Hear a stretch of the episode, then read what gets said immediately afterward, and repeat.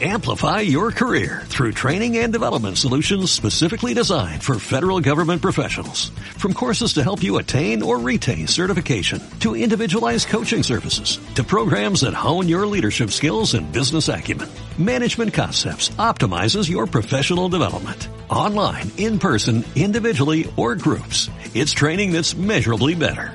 Learn more at managementconcepts.com. That's managementconcepts.com.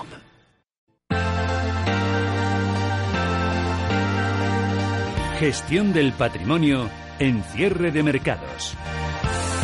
Hemos venido a hablar de mucho de todo el tema de Cataluña. Evidentemente es un poco todo lo que contagia, infecta también al mercado. Vamos a ver, vamos a hablar lo justo ¿eh? durante los próximos minutos de Cataluña, pero evidentemente también se va a meter porque voy a tratar de sacar temas, por ejemplo, los máximos históricos del IBEX 35, que tal día como mañana, 9 de noviembre eh, IBEX 35 tocó en el año 2007. Vamos a hablar de si puede haber rally de, Navidad. Hay quien dice incluso que el rally de Navidad podría tener un IBEX 35, pero solo hasta el 20 de diciembre. A partir de ahí ya se acabó el rally. Bueno, en cualquier caso, saludo ya a mis invitados. Miguel Ángel García es director de inversiones de Diafanun. Hola, Miguel Ángel. Hola, buenas tardes. Ya Carlos Farrás, socio director de DPM Finanzas. Hola, Carlos. Buenas tardes. Bueno, antes nos contaba Gemma en los cierres eh, que Inditex había perdido el nivel de los 30 euros por acción. Bueno, ya si no puede ni Inditex, eh, apaga y vámonos o, bueno, estas son cosas que, pasan, ¿no? Pero habrá, hay gente que dirá, ya ni mis Inditex. Hombre, yo creo que en términos generales eh, la, bolsa española pues ha sufrido algo más, pero en conjunto del año el comportamiento sigue siendo muy bueno.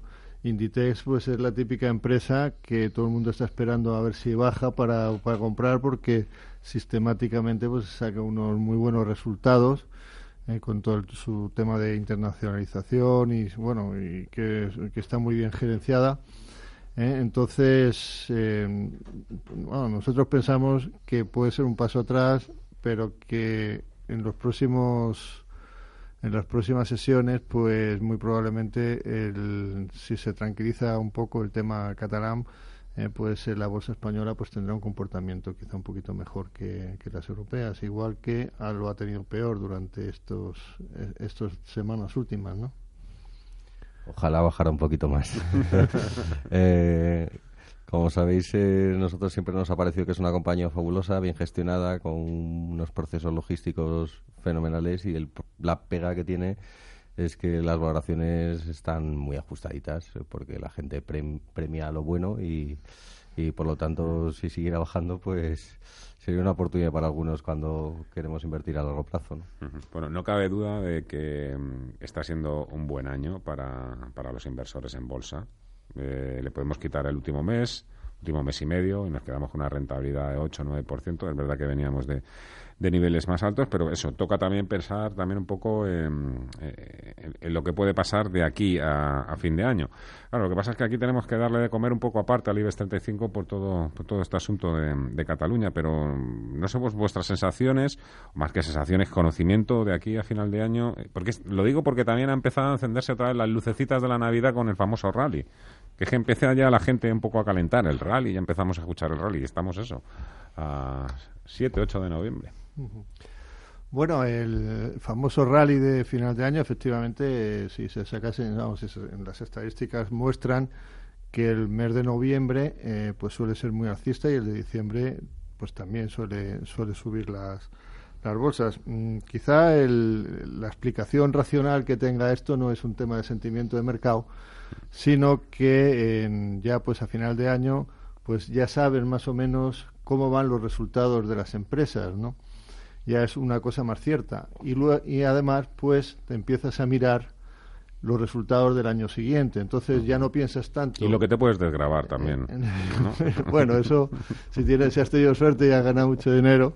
Eh, pero vamos, eh, por poner un ejemplo básico, en, pues en, según Bloomberg, pues eh, la bolsa española, el IBEX, estaría a 14,45 veces beneficio. Pues bien, si ya nos empezamos a fijar en los resultados del año siguiente, te bajaría a 13.22. Es decir, que ya se te abaratan los se te, abaratan los niveles de cotización y entonces pues yo siempre lo he achacado a esto, ¿no? El, el, hecho de que sean los finales de año alcistas.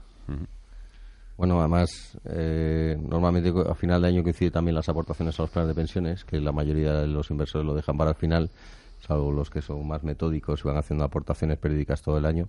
Y por lo tanto, normalmente siempre hay entrada y flujos en, ese sentido. Eh, yo creo que el rally de final de año, joder, todo nos parece poco, ¿no? Eh, eh, porque este año ha habido muchísimas más alegrías de la que cualquiera de nosotros podíamos pensar a principio de año. Con una volatilidad que es la más baja de los últimos 23 años o aproximadamente, y, yo creo que no hay que esperar grandes cosas. Otra cosa es para la bolsa española, que se ha quedado más rezagada por, el, por la cuestión de la crisis catalana. Eh, y como has comentado antes, yo creo que la gran incógnita es qué va a pasar el 21 de diciembre, porque eh, ahí o, tomamos chocolate eh, y turrón o, o, se va a prolongar la incertidumbre, ¿no? O sea que que, vamos, yo creo que yo creo que el rally de Navidad este año, pues probablemente veamos, seguíamos viendo algo de flujos, pero yo creo que mucho de la subida que hemos visto la mayoría de los índices este año eh, en busca de rentabilidad, pues luego hay que justificarlo con las valoraciones y con los beneficios empresariales. Por eso decía yo que a lo mejor eh, si hay rally, que, que, bueno, que se dan las condiciones también para que lo haya. En el caso español parece que que va a ser un rally por adelantado, es decir, que como que parece que la fecha tope o fecha límite va a ser el 20 de diciembre. Depende del resultado que salga, si ganan los constitucionalistas o ganan los independentistas, eh, digamos que el comportamiento que va a tener el índice es totalmente diferente, ¿no? Eh, lo que nosotros siempre hemos defendido es que al final, eh, cuanto más se prolongue la situación, la incertidumbre económica se verá más afectada, la inversión empresarial, sobre todo en los extranjeros, se va a ver paralizada. Yo creo que en el caso de Cataluña eh, me costaría ver que muchos directivos de multinacionales extranjeras se estén planteando ahora mismo hacer inversiones fuertes en, yo que sé, en fábricas, eh, almacenes, etcétera, etcétera, ahora mismo en Cataluña, porque nadie te garantiza que dentro de seis meses tengamos el mismo problema, ¿no? Eh, por tanto, nosotros pensamos que hay que ser cautos. Evidentemente, que si siguen habiendo las correcciones por un tema de valoraciones, pues podría volver a haber oportunidades en la bolsa española. Es verdad que hay bajistas que se están adueñando también del IBEX 35. También es cierto que hay muchos gestores que están también aprovechando esos recortes para entrar. O sea, hay gente que tiene miedo y hay otros que no tienen miedo.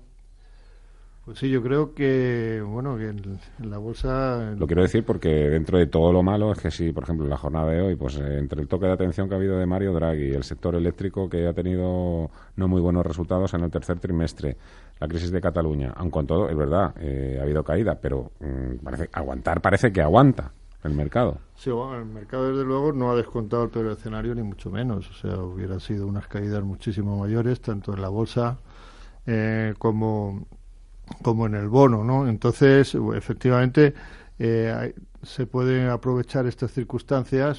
siempre se dice que, bueno, que tienes que, comprar las cosas en los momentos de incertidumbre. Luego ya cuando hay certidumbre está todo descontado. Por ejemplo, en nosotros pues sí que hemos aprovechado estos estas semanas de incertidumbre para tomar posiciones pensando en que razonablemente eh, pues el, el IBEX puede tener un comportamiento superior al resto de las bolsas en los próximos dos meses, ¿no? Entonces, eh, sí, lo que sí es cierto es que si ya compras con la certeza, ya está todo descontado. O sea que eh, nosotros lo hemos considerado esto más como una oportunidad que como una razón para salir. Hemos aumentado nuestro peso en, bolsa española durante estas semanas. Eh, por curiosidad, ¿algo de bancos también o no? Bueno, eh, hemos hecho una apuesta bastante simplona. Lo digo porque parece que siempre son los bancos los que nos tienen que llevar hasta los máximos o hasta donde sea. Pero hemos hecho una apuesta bastante simplona. Hemos hecho una compra de un fondo eh, absolutamente indexado y de un ETF ah, absolutamente indexado. O sea que implícitamente, eh, pues te estoy contestando, teniendo en cuenta el peso tan fuerte que pues tiene en el índice los bancos eh, pues eh, hemos tomado ese, el riesgo de esa forma. Los bancos que, por cierto, otra vez se les vuelve a mirar un poco así como de, reojillo, lo digo porque llevan 6-7 días el índice sectorial bancario en Europa que no, que no levanta cabeza. Hoy Mario Draghi es verdad que ha dicho lo de que, bueno, que ve todavía elevados eh, ratios de morosidad, algunos habrán dado por aludidos, otros no tanto. Eh, pero la verdad, la verdad es que no, no tiran desde precisamente la última reunión del Banco Central Europeo, ¿no? Cuando decidió ampliar el programa de compra de deudas, insinuando, dejando caer también que los tiempos, los tipos, la subida de tipos va a tener que hacerse esperar muchísimo más. Eh, con respecto al Banco Central Europeo, yo creo que no debemos olvidar que la contribución al Producto Interior Bruto de Europa, las exportaciones tienen un peso importante. Y de hecho, eran las preocupaciones que tenía Draghi cuando nos acercamos a niveles de 1,20 frente al dólar, porque ahí empezamos a perder competitividad. ¿no? Eh, y además, yo creo que hay un problema adicional que es que tampoco hemos hecho los deberes. estamos financiando a los estados a tipos negativos y el nivel de endeudamiento de los países, la mayoría de los países dentro de, la Unión, tampoco se ha reducido el nivel de deuda de manera significativa. ¿eh? Eh, y luego yo creo que el, gran tema es que el año que, viene, el, año que viene tenemos las elecciones en Italia, que como sabéis, con el nivel de endeudamiento que tiene, que no ha hecho reformas, ha hecho absolutamente nada, eh, y en la situación que están en las entidades financieras allí, pues pues yo creo que es lo que le ha invitado a la prudencia de, seguir manteniendo el programa de recompra de, bonos. Sí, va, en, vamos, ciñéndonos al, tema bancario, pues es natural que un legislador, bueno, que un presidente te diga que quiere unos bancos más fuertes, ¿no? Eh, pero ahí se ha hecho un trabajo también de, recapitalización muy importante en el cual eh, pues han participado el Estado y luego pues también se está dedicando cantidades ingentes de, resultados o se han dedicado de, los bancos a reconstruir, la, digamos, a cubrir la morosidad. a nivel europeo, la morosidad se sitúa en el, en el 5,5%. Esto es muy alto. En España, por ejemplo, pues todavía está en el 8,8%. ¿no? Entonces, este llamamiento de Draghi pues está dirigido eh, un poco a que eh, a ver si se produce si se produce una mejoría en, en, los balances. ¿Cómo puede venir esta mejoría? Pues evidentemente, por un lado, porque no crezca la morosidad y eso te viene pues del crecimiento económico. Y luego dedicar recursos a, a, los créditos dudosos que tienes pues provisionarlos ¿no? y fortalecer tu balance. Pero no, no deja de ser una china adicional digamos sobre la cuenta de resultados de los de los bancos. En el sentido que tienen el margen de intermediación como has comentado pues lo tienen destrozado por los bajos tipos de interés. Mm. tienen un tema de regulación bestial Luego, eh, no se les permite un apalancamiento tan alto. Las tiers, eh, pues las tier, pues por ejemplo en España, pues las tier 1 pues suelen estar entre 10 y el 12%, o sea que son muy altas. No se dejan apalancar tanto, con lo cual el negocio bancario pues no es renta, no es tan rentable como solía ser. De hecho, pues en la mayor parte de los bancos el, el ROE no cubre el coste del capital, es decir, que eh, todavía queda mucho por hacer. Bajos tipos de interés, crecimiento en el caso de España, inflación, también estamos viendo cómo sube lentamente, pero empieza a subir. Parece que se dan los factores eh, ideales o idóneos para que el IBEX 35 también pudiera otra vez empezar a, no sé si soñar o o, bueno, a pensar en los máximos históricos. Lo digo por esa fecha que se cumple mañana, ese décimo aniversario, 15.945 puntos, creo que es máximo histórico del IBEX 35. ¿Qué falla? ¿Qué es lo que está fallando para que luego veamos al DAX, que está, bueno, un pepino, está imparable, la bolsa americana?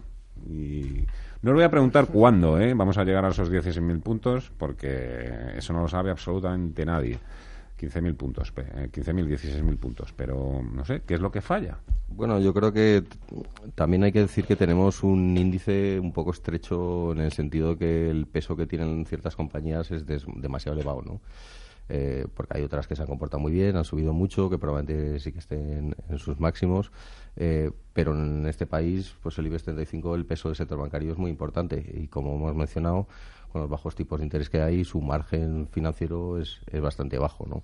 Eh, yo creo que si no hubiera se hubiera producido toda esta crisis eh, institucional que estamos viendo ahora mismo, probablemente los niveles del índice deberían estar más altos.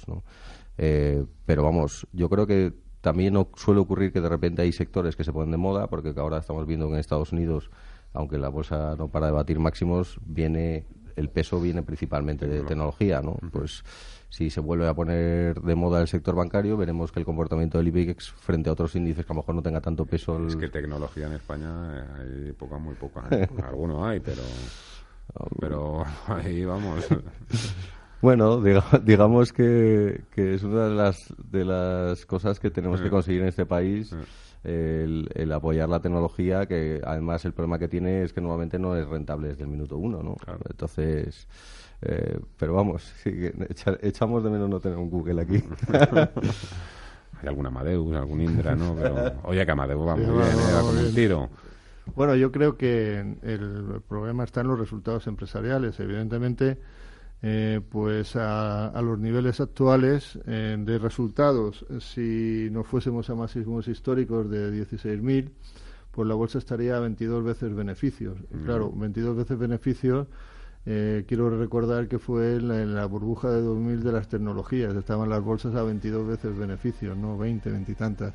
En consecuencia, eh, yo creo que es sano incluso que no se piense siquiera en llegar a, esos niveles tan altos, sino que la bolsa avance en función del avance de los beneficios. Y ahora mismo eh, 14, 15 veces la bolsa española, pues bueno, pues es razonable. Si siguen creciendo los beneficios, pues lo razonable sería que siguiese subiendo.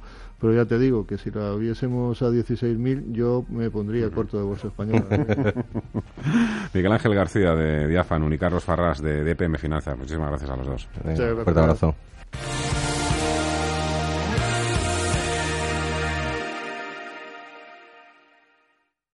Amplify your career through training and development solutions specifically designed for federal government professionals. From courses to help you attain or retain certification, to individualized coaching services, to programs that hone your leadership skills and business acumen, Management Concepts optimizes your professional development. Online, in person, individually, or groups. It's training that's measurably better. Learn more at managementconcepts.com. That's managementconcepts.com.